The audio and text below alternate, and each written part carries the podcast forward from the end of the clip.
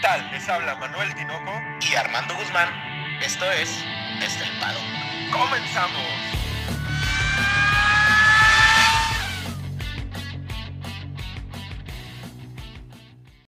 Armando, tres palabras. Welcome to USA. Ah, Tinoco. Internacionales, United States of America hermano. Citizen. ¿Eh? Internacionales, cabrón. Nada más y nada menos. Es todo, Tinoco. Pues buenos días, buenas tardes, buenas noches, Tinoco. Desde el paddock. Claro que sí. Y re- llegamos a las Américas, Tinoco.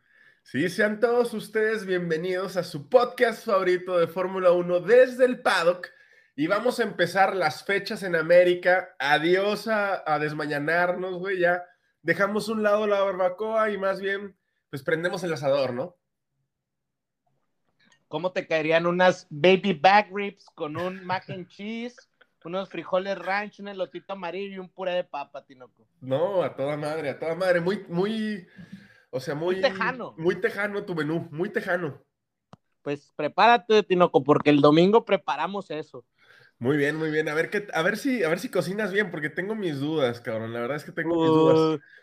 Pero-. ¿Qué vamos a ver hoy, Armandito? ¿Qué, ¿De qué vamos a hablar hoy, cabrón? Tinoco, hoy vamos a ver, ¿qué te parece si vemos algunas cosas del Gran Premio de Estados Unidos? Vemos unas cosas del circuito de las Américas, vemos algunas cosas este, interesantes porque todavía se sigue hablando de lo del calendario, Tinoco, de las 23 carreras y al mismo tiempo lo que platicábamos del circuito de, de Austin, de, de que pues todo el tema de los baches lo vamos a, a ver de nuevo porque Pirelli está preocupado, Tino Cota anda, anda preocupadón, un poco de checo. ¿Qué te parece un rapidín del cómo vamos? ¿Cómo llegamos, perdón? Oye, y, y- y el primer tema que mencionaste está chingón, güey, porque, o sea, el Gran Premio de Estados Unidos, yo creo que es la primer previa que hacemos de un Gran Premio en la que realmente vamos a abordar gran área del país en el cual se desarrolló el Gran Premio, ¿no?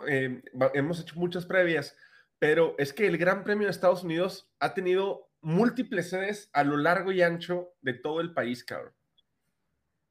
Fíjate que está interesante, Tinoco, porque el Gran Premio de Estados Unidos realmente nace junto con los de los de Francia. ¿Te acuerdas cuando platicábamos el, el Gran Premio de Gran Bretaña? Todos estos grandes premios que son de los 1900 y tantos, de los chiquitos, pues, de 1908, 1909.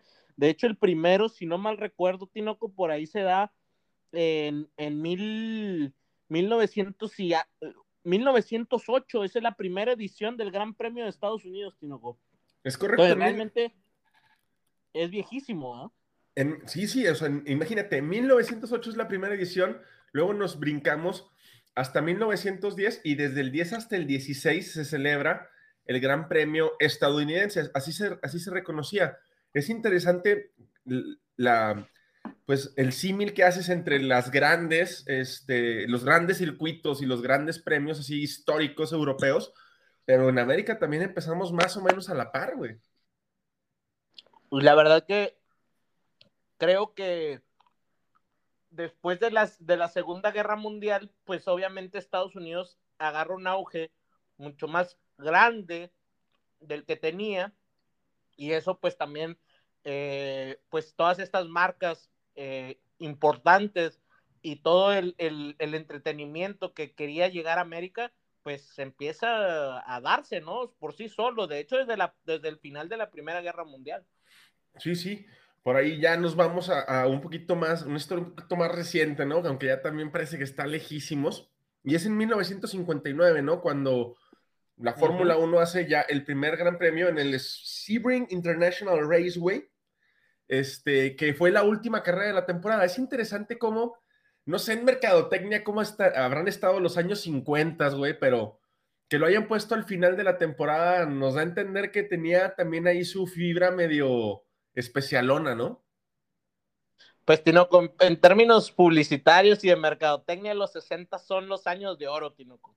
Es donde nace todo el, los grandes publicistas de la historia, así que te puedo asegurar que desde el 55 en adelante ya estaban todos estos grandes este, pensadores de la mercadotecnia para saber cuándo, dónde y cómo poner la publicidad, Tinoco, y dónde poner los eventos sobre todo. Oye, y otra parte interesante es que en ese primer gran premio así, de, así masivo de Fórmula 1 en el Sebring International Raceway, es que había siete pilotos gringos en la parrilla, güey. Siete, cabrón. O sea, era una cantidad... cuántos? No, no, creo que no hay ninguno, creo. Pero imagínate, siete pilotos de una misma nacionalidad. Ahorita Inglaterra se vuelve loca con tres, ¿no? Bueno, Alemania con dos. Imagínate ver a siete pilotos de la nacionalidad, güey. Claro, no, me vuelvo loco yo. A siete checos, mamón.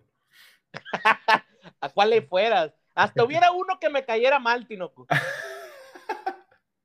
Seguramente porque ti todos te caen mal. Y luego vamos a empezar a hablar de lo que les platicábamos, que se va como moviendo de, ciudades o de ubicaciones, porque en 1960 la carrera se lleva a Riverside, California.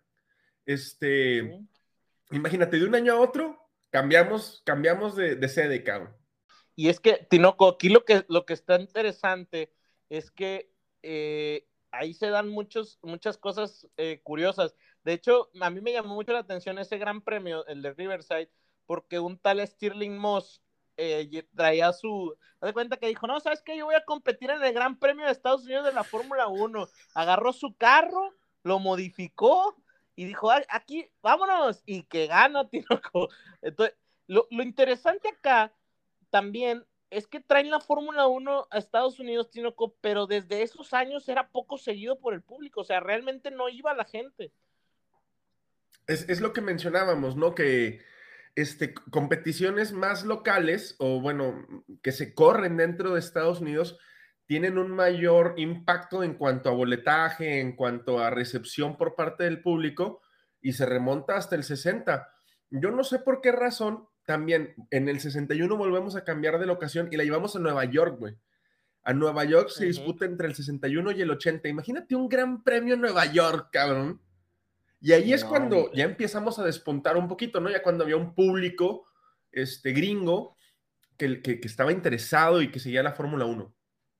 Creo que aquí el problema también es que empieza a darse, o sea, había muchas carreras locales, Tinoco, a, a nivel Estados Unidos, ¿no? si tú vas a Estados Unidos, ¿cuántos autódromos hay? O sea, hay una cantidad impresionante tanto de cuarto de milla, eh, allá hay autódromos hasta para arrancones de tierra, o sea, realmente yo creo que ese es, ese es el, el, tema, ¿no? Que es muy fácil que cualquiera sea piloto, que no te sorprende quizás ver, ver a carros tan rápidos, ¿no? No sé, supongo yo.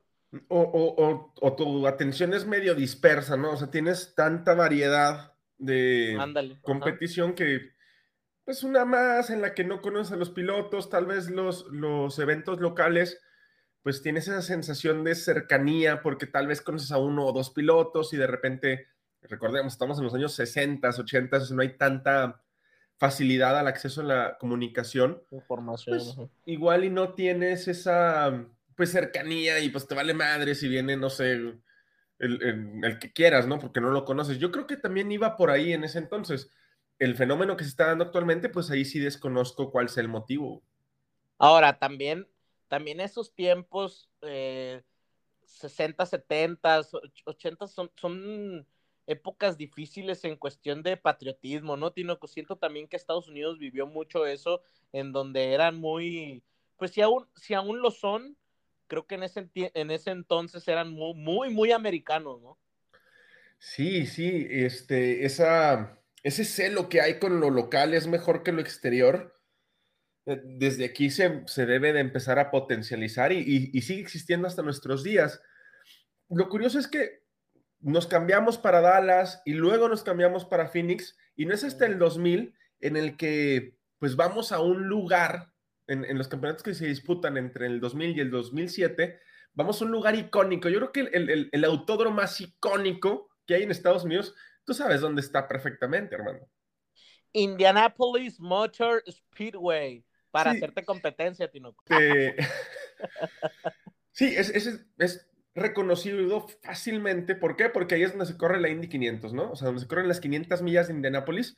y es el que alberga los grandes premios que se celebran en Estados Unidos del 2000 al 2007.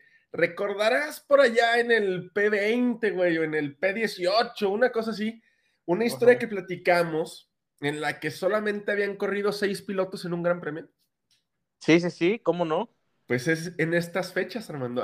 Es precisamente en, este periodo de tiempo en donde se da esa, el, que se llama el peor gran premio de la historia de la Fórmula 1. Fíjate que, mm, y, habla, esa es la parte mala, ¿no? Pero también hay una parte interesante en el que en el 2000, Tinoco, en el, cuando regresa el, el Gran Premio de Estados Unidos, eh, es la cantidad de más espectadores en un, en un solo evento de Fórmula 1 que se tiene con 225 mil espectadores. Imagínate Liberty Media, ¿cómo le brillarán los ojos, Tinoco? 225 mil espectadores. Oye, y esa, esa cifra, o sea, esa estadística es hasta el día, hasta el año pasado, ¿no? Ajá. Bueno, hasta, hasta el 2019. O sea, hasta el 2019 no se tenía una mayor afluencia de, de... de, no, me acuerdo cuántos estuvieron en, en, en, Holanda, Tino, con, ¿tú te acuerdas? Es que creo que eran como 300 mil, pero en los tres días, ¿no? Sí, era un compendio. Es que también el autódromo en Indianapolis es inmenso, güey, o sea, es, grandísimo. Sí no, la pura vuelta, ¿no? O sea, llenan. De hecho, Tinoco, hay, hay varias historias ahí de, de, la NASCAR interesantes. Por ejemplo, en la NASCAR, eh, tú, entras, ¿no? Y está, pues todo alrededor, imagínate, es, es grada. Tú puedes llevar una hielera con 18 latas, Tinoco, por persona, por persona, o sea, e, es impresionante, o sea, cómo te da tanta gente para incluso permitir eso, ¿no? Sí, sí, totalmente. Y luego, esta, esta historia se da, bueno, este, este espacio de, de carreras del 2000 al 2007 se da una situación que por ahí vimos en el documental de Mickey Schumacher, ¿no? Aquí, este, Mickey logra, eh, pues, arrebatarle o, despegarse un poquito de Mika Hakkinen para buscar su campeonato, güey, en el 2000 precisamente. Y luego nos vamos al 2001 y también hay una historia muy interesante, güey, que es este, que la, la, carrera se celebra este, casi tres semanas después del atentado del 11 de septiembre, güey. Y hay muchos equipos y pilotos que por ahí rinden un homenaje muy chingón a, pues todo el, el, el, efecto que causó el, 11 de septiembre, ¿no? Sí, por ahí Tinoco, pues ya hasta 2005 es cuando se da el detalle, el, quizás el, lo que decías tú, ¿no? O sea, el evento más vergonzoso que ha tenido la Fórmula 1 en su historia. Sí, y, ya lo habíamos platicado. También recuerdo que lo platicamos en Sandsburg cuando eh, hablábamos de la curva esta peraltada, ¿no? Indianápolis eh, tiene curvas aperaltadas y era cuando había una también competencia por ser el proveedor de llantas. Cada equipo podía tener su proveedor de llantas. Y este, Michelin, creo que, recuerdo que fue Michelin. Sí, Michelin. Este, tuvo muchos problemas al salir de la curva antes de entrar a la recta, que, que tronaban los neumáticos, güey. O sea, salían de la curva y ¡pum! explotaban los neumáticos en todo el fin de semana. Entonces se reúnen los pilotos, hablan con Bernie y le dicen, ¿sabes qué, cabrón? esto no se puede, es peligrosísimo. Y Bernie le dice, pues aquí corres o corres. Entonces se da la... Para los que no sepan quién es Bernie, es Bernie Eccleston, que por ahí tenemos un podcast platicando quién es él. Sí, exacto. Y se van a dar cuenta que él decía, pues aquí corres o corres. No, no es como una democracia, cabrón. Entonces, los pilotos dicen, ¿sabes qué? Va, hacen la vuelta de formación y antes de regresar a su posición en la parrilla, todos, excepto seis coches, entran a los pits y ya no salen. Ah, sí, sí. No, no, no, eso, imagínate ver eso en, es que realmente no. Fíjate que iba a decir, ver eso en la, en la modernidad sería algo impresionante, pero Tinoco realmente estamos hablando de un año moderno, no, no más, más de 15 años, pues. Sí, no fue hace mucho. Y, la situación es que solamente seis pilotos competían, creo que eran con neumáticos Bridgestone, no le quiero hacer publicidad, pero eran, creo que eran Bridgestone. este, y hubo, o sea, ganaron pilotos que se supone que nunca habían, que no deberían ganar eh, un, un, gran premio de Fórmula 1, ¿sabes? Entonces, alteras estadísticas, alteras historia, o sea, la Fórmula 1 no tenía dónde meter la cabeza, cabrón. Entonces, si ya habíamos eh, empezado a ver que la Fórmula 1 tenía poca afluencia dentro de, de, pues Estados Unidos, esto es un golpe lapidario, güey. De hecho, por ahí tuvieron muchos problemas, porque en ese gran premio la gente empezó, Tinoco, a aventar este, pues latas y bebidas a la pista. Pues imagínate lo peligroso que es eso, a un carro que va a 250 kilómetros por hora. No, pero es, es completamente compre- comprensible. O sea, imagínate pagar un boleto y ver nada más a seis pilotos competir. Eso es una burla, Armando. Eso es peor que lo de Spa, cabrón. Sí, la verdad que sí. Y, y, y lo impresionante acá, Tinoco, es que pues se va a la Fórmula 1 en el 2007 y en el 2012 Don Bernie Eccleston trae de regreso la Fórmula 1 a Austin. Ahora lo que conocemos al día de hoy, de 2012 hasta hoy.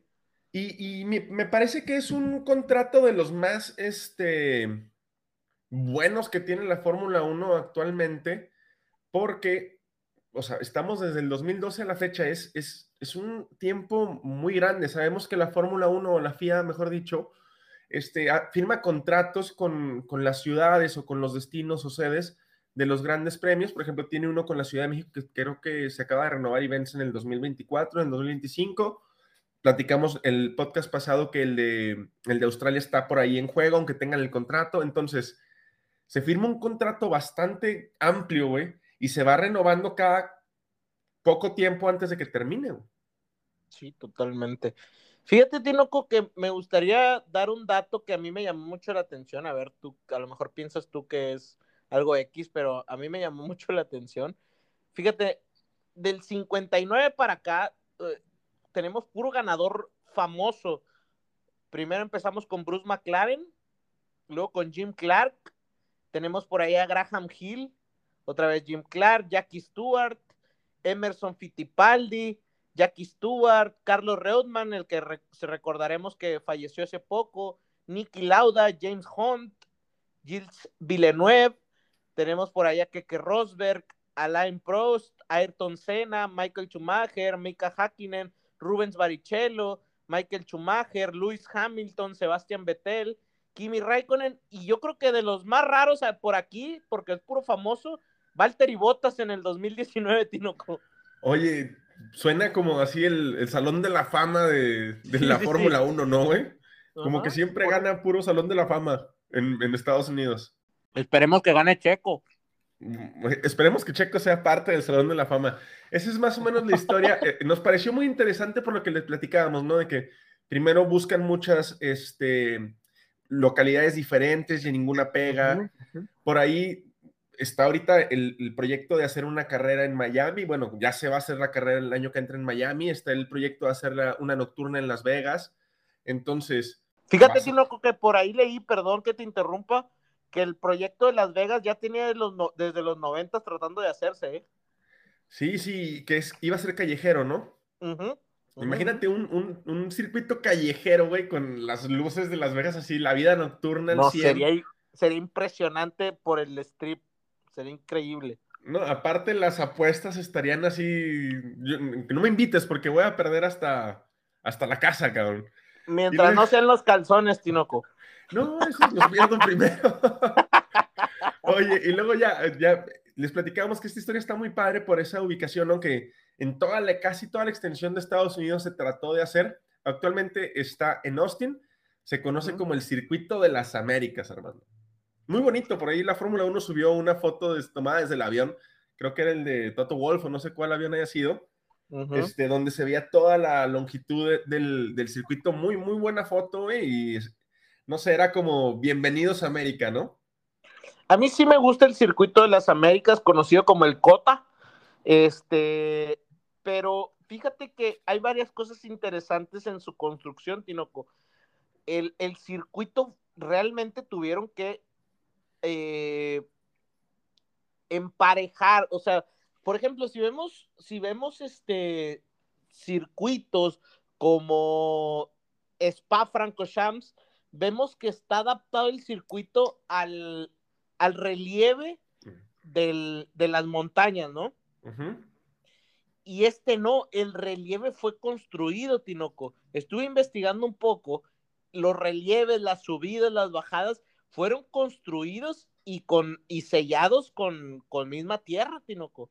Entonces, ¿qué sucede con esto? Yo no dudo que tengan a los mejores ingenieros de, para hacer pistas y todo, pero al final la tierra es inestable, ¿no? O sea, tiene sus cambios y yo creo que eso es lo que ha provocado todo el tema de los baches, de los famosos baches de, de Austin. Los hundimientos, ¿no? Los famosos, los famosos hundimientos. Fíjate, yo no, no tenía idea de que habían adecuado o habían tratado de jugar con el relieve, la naturaleza alrededor, pero pues sí sabía que, por ejemplo, pues tiene curvas enlazadas, muy parecido a lo que tiene Silverstone, y pues si recuerdan, este, Istanbul Park tiene una parte final muy parecida a lo que es Istanbul Park, seguido de dos grandes y enormes rectas en las que me da miedo Mercedes, cabrón. Sí. Y mide 5.513 kilómetros y está construido a la ciudad, al sur de la ciudad, en una zona que se llama Wandering Creek, con una capacidad para 100 mil personas aproximadamente. 120 mil. 120 mil. Ok. La verdad, la verdad que, que a mí me gusta mucho el circuito. Debo decir que me gusta correrlo, Tinoco, en el PlayStation, obviamente. Eh, pero fíjate que sí se me hace un circuito complicado. No sé a ti qué te haya parecido. Digo, la verdad, obviamente es muy diferente, obviamente el PlayStation que correrlo, ¿verdad? Pero hasta en el PlayStation uno nota que circuitos son más complicados que otros. A mí se me hace un circuito muy complicado, Tino, con la zona de las heces es muy, muy complicado tomarlo correctamente. Sí, son estas curvas entrelazadas, eh, este, que tampoco son de baja velocidad, entonces tienes que agarrar la cuerda muy bien y plantear la salida, que es la entrada a la siguiente curva para no perder velocidad. Sí, es complicadísimo, Es, es muy complicado de hecho, de hecho, por ahí, o sea, 3, 4, 5, 6, 7 y 8, o sea, realmente son a full, Tinoco. O sea, no frenan, solo sueltan acelerador. Sí, o sea, lo, sueltan nada más para poder tomar la curva. Pero ese, ese circuito, ¿no? Desde, pues yo me iría desde la 2 hasta la salida de la 9. es, solamente una curva enorme que cambia de dirección es, muy, muy este, trabado ese circuito. Le puede beneficiar por ahí a Red Bull.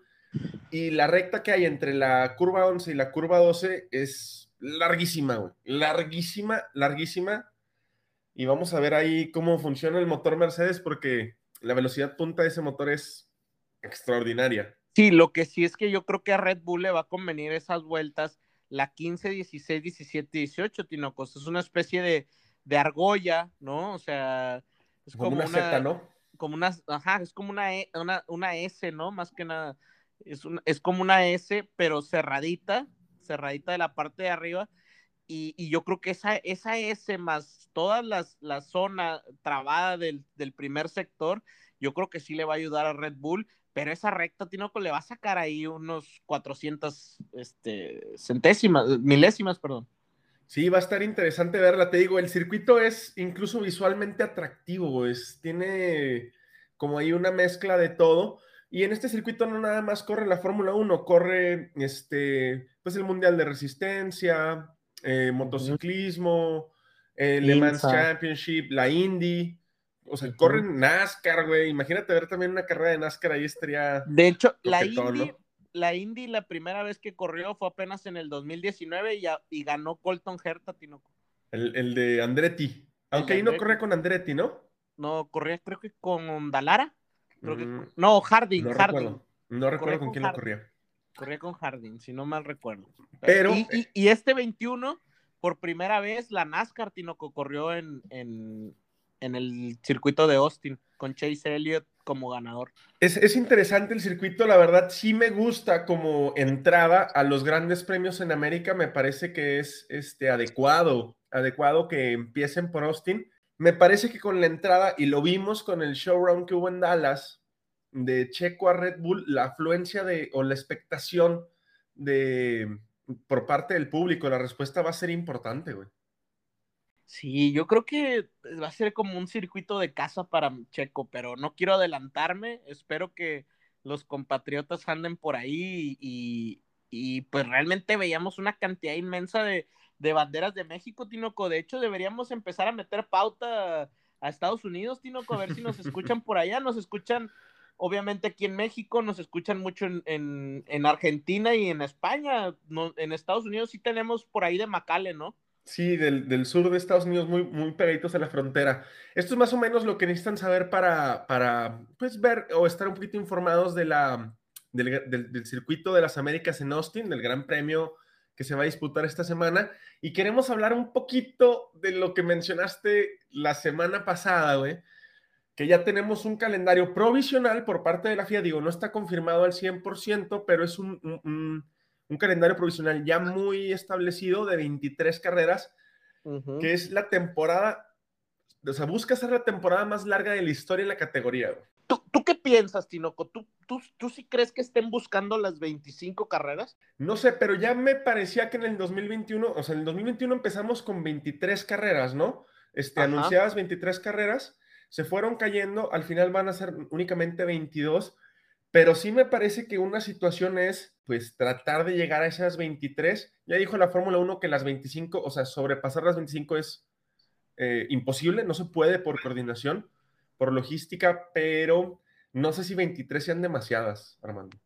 Yo no sé, Tinoco, fíjate que aquí tengo, yo entiendo que sea complicado, pero es que cómo compite la Fórmula 1 con, por ejemplo, eh, una NASCAR, Tinoco, o un este, o, o, o, Indy, o todas, si tenga tan poquitas tan poquitas este, carreras, o sea, realmente necesita competir de, estar en la batalla, ¿no?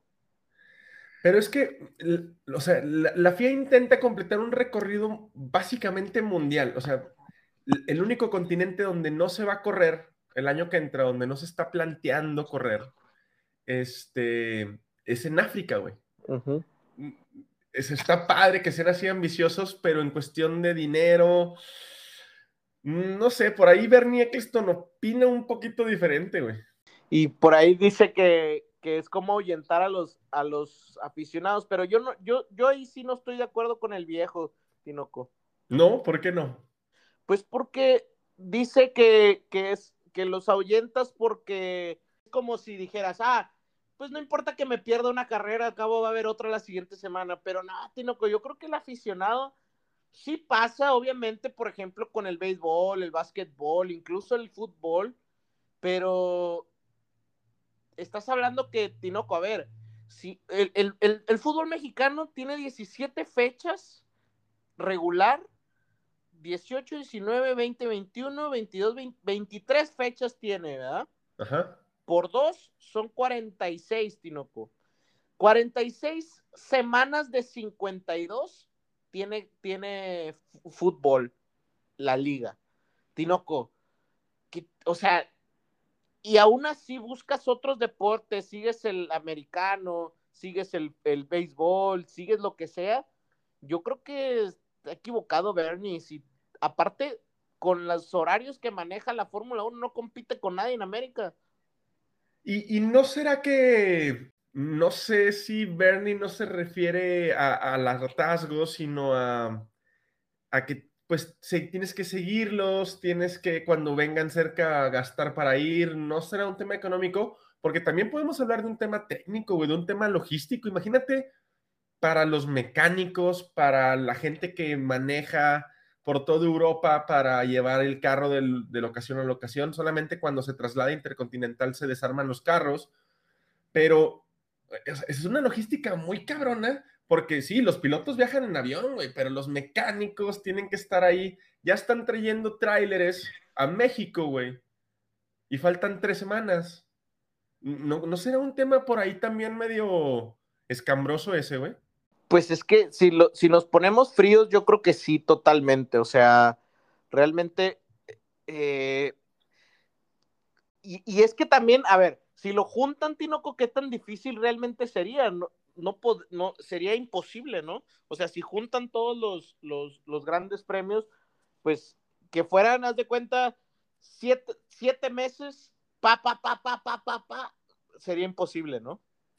Y, y, bueno, otra cosa también a destacar es que es la categoría reina, güey. Entonces, como categoría reina, sí debe de poner ese marro sobre la mesa y decir, ok, vamos a compararnos contra otros eventos como yo, ¿no? Vamos a poner, por ejemplo, con la resistencia, con el, con el Mundial del WEC. En 2002 sigue con la tendencia de tener un número reducido de eventos para controlar gastos y no sé qué, y esto y aquello. Seis rondas, güey. Seis horas, güey. Seis No rondas. nada, no. O sea, que Ahora- claro que está Le Mans, Bahrein, Sebring, que son, sí, sí, o sea, que sí, son ajá. 24 horas, cabrón. Estoy de acuerdo, pero seis fechas. Pero es que, es que volvemos a lo mismo. La infraestructura, Tinoco, de. O sea, no es lo mismo que llevar a 12 pelados del básquetbol a que jueguen, Tinoco, que llevar todo un equipo tecnológico, Tinoco. Yo creo. Yo creo que ahí es donde se diferencia el deporte de la Fórmula 1 con todos los demás. Y, y estoy a favor de que la Fórmula 1 trate de expandir su calendario de, de- de esta, o sea, hacerlo de esta magnitud, porque a final de cuentas volvemos a lo mismo, o sea, es la máxima categoría del automovilismo. Ella es la que tiene que marcar, partir y repartir el pastel, güey. Entonces, y también hay una cosa que dice que, que- que no me gusta mucho el principal de, de Alpha Tauri, güey. Este, pero con esto sí, sí, sí me sentí identificado, güey. Porque este, él comenta que, pues al que no le guste, que se vaya a la Fórmula 1. Si no, si no estás dispuesto a hacerlo, que es mejor que no estés. Para los que no sepan, es Franz Tost, es el, el- el- el director del equipo de Alfa Tauri. Y, y- y yo creo que sí coincido con él, ¿no? La Fórmula 1 es tan demandante que tienes que estar dispuesto a hacer ese tipo de sacrificios por estar ahí, cabrón, ¿sabes? Sí, sí, sí, es, es, es, es- al final, Tinoco, yo creo que tienes que enaltecer eso que dijiste tú, la máxima categoría, yo creo. Sí, eso, es- estamos en donde está la mera mata, ¿no? O sea, donde está lo complicado. Oye, y luego nos vamos a, a Pirelli, porque ya, ya lo habían dicho los, los pilotos de, de MotoGP, ¿no? Que, que estaban muy emocionados, que la Fórmula 1 fuera, pero que siempre donde están dejan muchos baches y que Mm, Austin, pues, es un bachadero que parece reforma, cabrón, después del 16 de septiembre. Y este, ahora sale a decir Pirelli que está preocupado por el asfalto en el circuito de Austin. Pues ahora a ellos les preocupa, según Michael Massey dijo que no había ningún problema, pero el problema es que reasfaltaron más del 40% de la pista, Tinoco. No, pues o sea, es la mitad, güey, o sea, es, es una superficie tremenda lo que se, lo que se re- reasfaltó, y, y más teniendo en cuenta que hace dos años que no van los coches de Fórmula 1 a Austin, entonces todo lo que tú tenías de información, de datos, pues ya valieron madre, ¿no? A mí me preocupa que pase lo de Turquía, ¿te acuerdas? Sí. Este, el tema de Turquía en el 2020 que reasfaltaron y que fue Un todo un- patinadero. un patinadero. Me preocuparía que pase eso. Sin embargo, acá pues ha habido carreras recientes. O sea, no, si estuvo la NASCAR Tinoco hace poco y no se supo nada de. Ya hubiera salido de que todos los carros anduvieron patinando. ¿no? Pues sí, hay, hay que ver cómo se, se comportan los, los, los slicks de Fórmula 1, ¿no?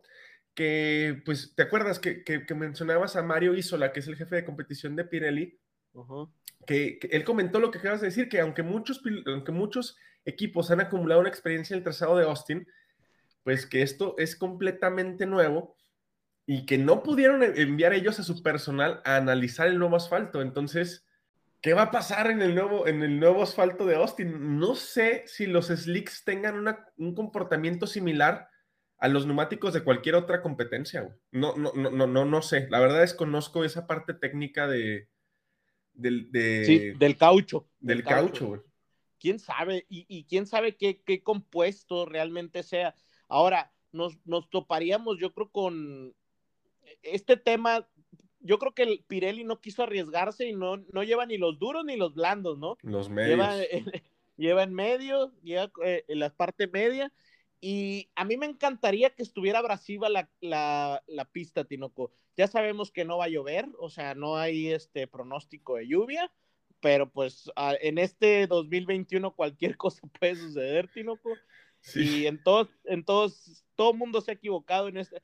Ah, pues por ejemplo, Tinoco, por cierto, ahí nomás como nota rápida, en estos días todo mundo, todos los estuvieron diciendo lo de Petronas, que salía de, de Mercedes, que no sé qué. Tinoco, todo fue mentira. Todo, o sea, todo el mundo ya, ya veían a, Petronas fuera y que también se iba a salir de la MotoGP. Por ahí un medio italiano hasta se puso, se colgó la medalla de que nosotros fuimos los primeros, que no se les olvide y acaban de renovar, cabrón, hasta el 2025, ¿no? Sí, pero bueno, e, eso, eso yo creo que, Tinoco, yo espero que, que, que realmente sea una pista la cual permita la, doble parada, ¿no? Para ver las estrategias. Sí, estaría interesante ver las, dos paradas. No sé qué tan abrasivo sea. Va a ser un chingo de calor. Eso, pues, eh, ayuda al desgaste de los neumáticos. Y, vamos a ver qué, pasa, porque aquí se empieza, ya van con los, es que imagínate que pase lo que pasó en Silverstone, y aquí, aquí, aquí va a estar más complicado no se vayan a perder nada. Hay que estar muy atentos a, las prácticas libres 2, güey. Ahí van a estar interesantes los datos que arrojan. Pues Tinoco, ¿cómo ves si nos vamos rapidito? Vámonos de abajo para arriba, ¿qué te parece? Notas rápidas, Tinoco. Mazepin, pues lo tuvimos aquí en México, Tinoco. Vino el juego de Pumas contra Juárez. Se echó unos taquitos de, de, carnitas, ¿no? O sea, unos taquitos sudados, perdón. O sea, me parece un buen, este, una buena oportunidad para como afianzar su imagen pública, ¿no? Fue muy reconocido, por ahí estuvo en un juego de fútbol, le dieron unos jerseys, subió varias historias a su Instagram. Me parece un buen gesto del piloto ruso, güey. Totalmente. Por ahí, después, después de Mazepin, Schumacher Tinoco estuvo en la NASCAR, anduvo ahí este, paseando por la NASCAR y algo que me llamó mucho la atención es que el, el director de Williams dijo que lo quisieran en Williams, Tinoco. Eso es interesante. Qué no por él? ¿Por qué no quitaron a Latifi? Pues sí, eh, eh, o sea, Schumacher también tiene una cartera importante de, patrocinadores alemanes. Quién sabe si ahí Ferrari juega en contra de Williams, ¿no? Haya por ahí inclinado la balanza que se quedara en Haas. Yo me imagino que va por el lado ese de la política. Giovinazzi, sin noticias, esto no es novedad, es, un gris terrible, mi, mi, queridísimo Giovinazzi. No tengo nada en contra de él, cabrón, pero es que es un gris, un gris así real. Y Kimi, hay que recordar que la última victoria de Kimi fue en Estados Unidos en el 2018 con Ferrari, güey.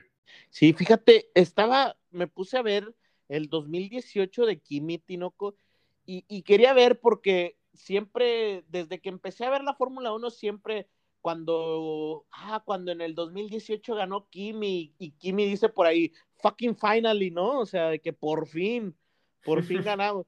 Y es que el 2018 estuvo bien interesante de Kimi Tinoco. Fíjate, en todo el 18 tuvo 12 podios, 12 podios, no tuvo ninguna carrera abajo del sexto de las que terminó.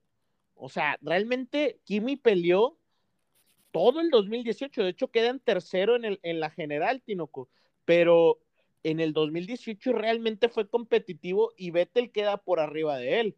Pero pero un 2018 el cual la suerte no, no, le, no le favoreció al gran Kimi, ¿no? Y luego nos movemos con la Tiffy que le ha de haber sudado hasta el alma, cabrón, con lo de Mickey. Yo me imagino, ¿no?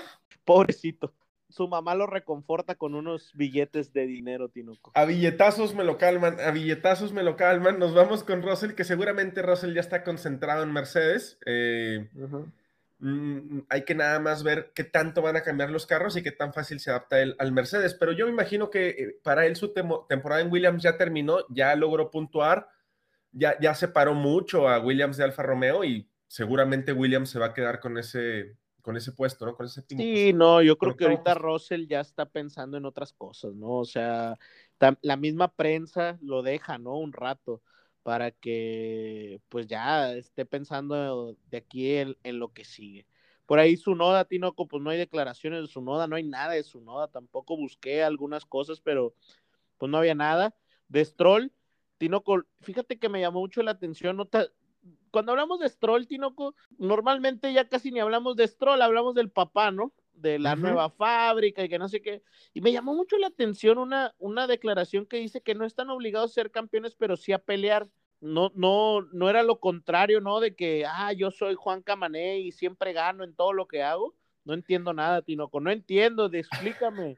Yo creo que ya se dio cuenta de lo complicado que es realmente este, ganar un campeonato del mundo con Mercedes y con Red Bull, ¿no? Como que no le había tocado esa primera impresión de ver que, que alguien realmente peleara para conseguirlo y se me asustó, güey. Eso es la única explicación que yo le veo, porque hasta hace dos semanas era de que sí, mi papá lo que convierte lo toca en, e, oro y el rey Midas y lo que sea.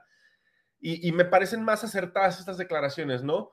Buscar posicionar a Aston Martin en, un, en una esfera en la que pelee por un campeonato del mundo, más a que llevarlo a una superioridad absoluta en la Fórmula 1. Y Tinoco, tu, tu amado Betel anda de activista, Tinoco, dile que se concentren en correr autos, o sea, a nosotros qué nos importa, Tinoco, nosotros queremos que corra y que gane.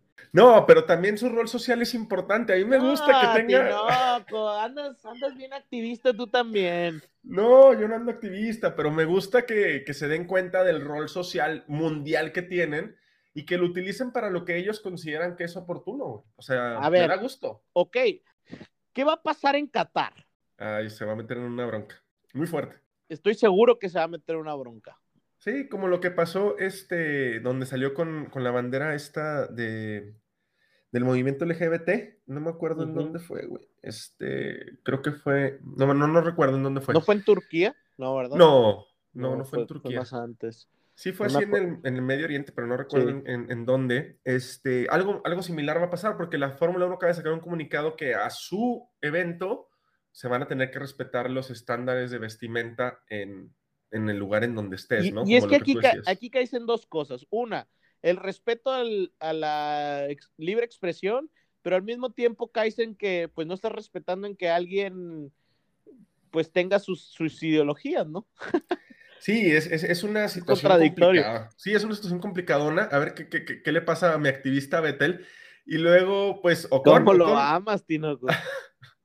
Ocon, Ocon tiene temas interesantes, güey. Fíjate que el tema de, de, de Ocon es cómo, cómo llegó al final de la carrera pasada. Recordemos que Ocon fue el único que no cambió los, los medios y por ahí Tinoco nos decía desde cuándo no, no sucedía esto. Habías dicho que desde el 97, Tinoco. Sí, no recuerdo, esa vez estudié y ahorita la verdad es que ya se me olvidó, pero sí es impresionante cómo, cómo él llega, ¿no? Y que todavía hace adelantamientos, este, por ahí los, los, los, cuida más o menos bien y creo que le ayuda que por estar doblado no de la última vuelta. Hay que ver si completaba ese último giro con los neumáticos como los traía. Güey. Por ahí está interesante, Tinoco, porque en la última vuelta me metí ahí al onboard y está bien interesante el audio porque si tú pones los dos onboard, el de Ocon y el de Giovinazzi, Giovinazzi venía, pero como rayo, Tinoco como Rayo McQueen y ven en friega, adelanta a Ricciardo, pero en friega para hacer 11 y venía pero volando y le dicen Ocon 4.5, 3.2, 2.6, 2, adelantamiento disponible, o sea, le dicen pon toda la energía del, del carro y realmente Tinoco faltaron dos vueltas para que Giovinazzi pasara pero volando con o con logra cruzar la meta, pero raspando. Saca sí, la lengua, sí. Tinoco. Sí, sí, así como la película de Cars, ¿no? Me acordé sí. por ahí del Rayo McQueen. y también con Giovinazzi hay una situación interesante. Por ahí Raikkonen tenía mejor ritmo que él y él se niega a cederle la posición a Raikkonen, güey. Tal vez Raikkonen, creo que se lo piden faltando siete o ocho giros. Raikkonen se me hace con el ritmo, o sea, no sé, le iba descontando dos o tres décimas al ritmo de Giovinazzi, Giovinazzi no lo deja pasar, tal vez Raikkonen si hubiera logrado adelantar o, llegar a tiempo para adelantar a Ocon. Giovinazzi se, nos está despidiendo de la Fórmula 1. Pues, y, y, y, de mala manera, ¿no? O sea, es lo malo, pues. Tinoco, por ahí también, después del último podcast ahí de Fernando Alonso, nos han llegado muchas preguntas ahí al, al, al Facebook de si entonces quién ¿quién es el, el, famoso autor del plan? Pues Tinoco, ahora sí que nadie sabe.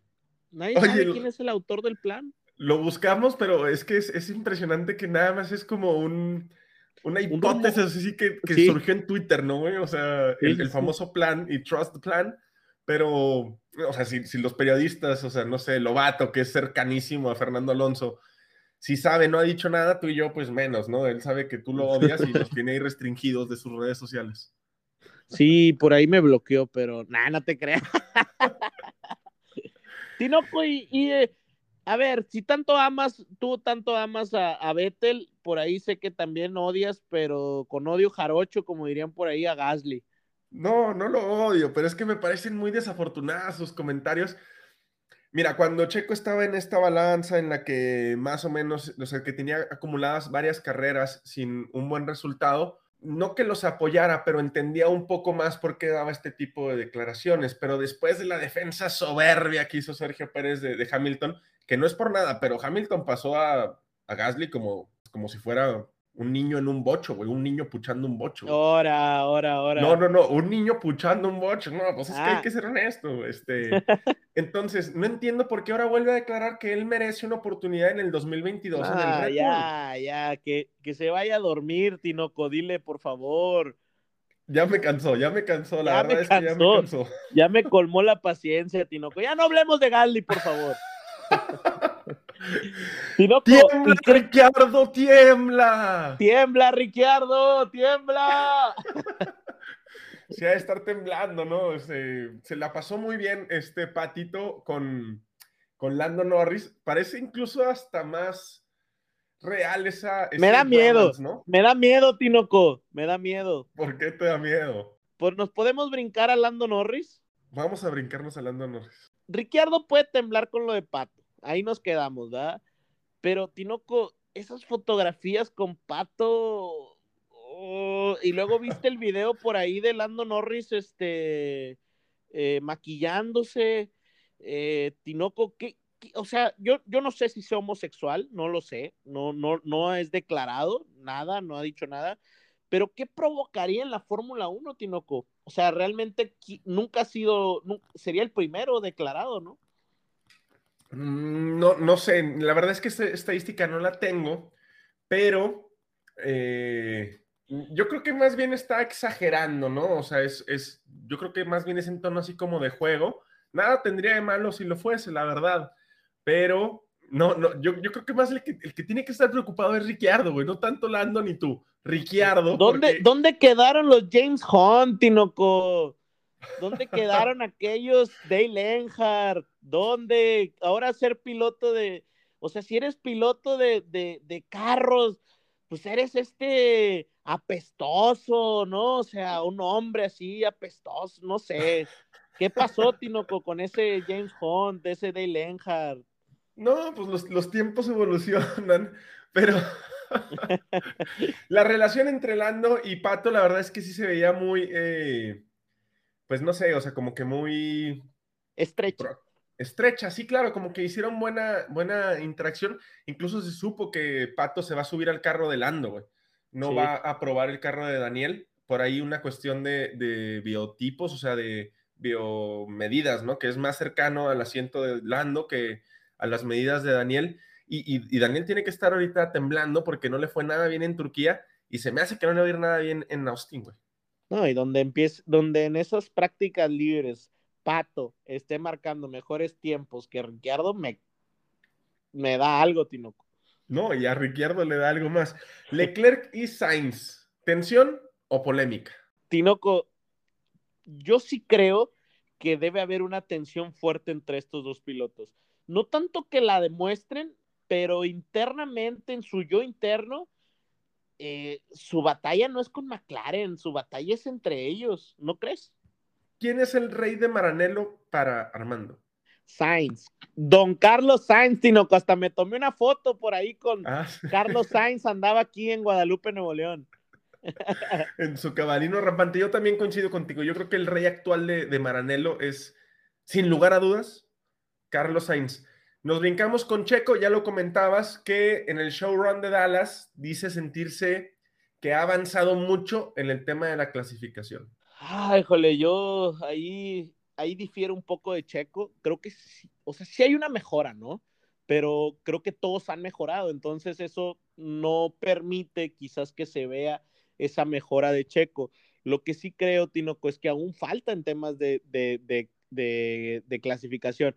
Por ahí, Tinoco, me molesta mucho el tema de que, ya sabes, ¿no? Ya lo dije de, en, el, en Pablo Carrillo, los neo este, aficionados de la Fórmula 1, sí, somos nuevos, con Todos los que estamos aquí, eh, la mayoría de la gente que nos escucha es, es neo aficionado y con mucho, con mucho orgullo, ¿no? Pero todos leemos, Tinoco, y nos informamos y todo, y nadie está diciendo que Checo no tenga que ser mejor en las clasificaciones, eso todos lo sabemos, pero que tampoco sea algo que manche las grandes carreras que ha hecho en los domingos, ¿no?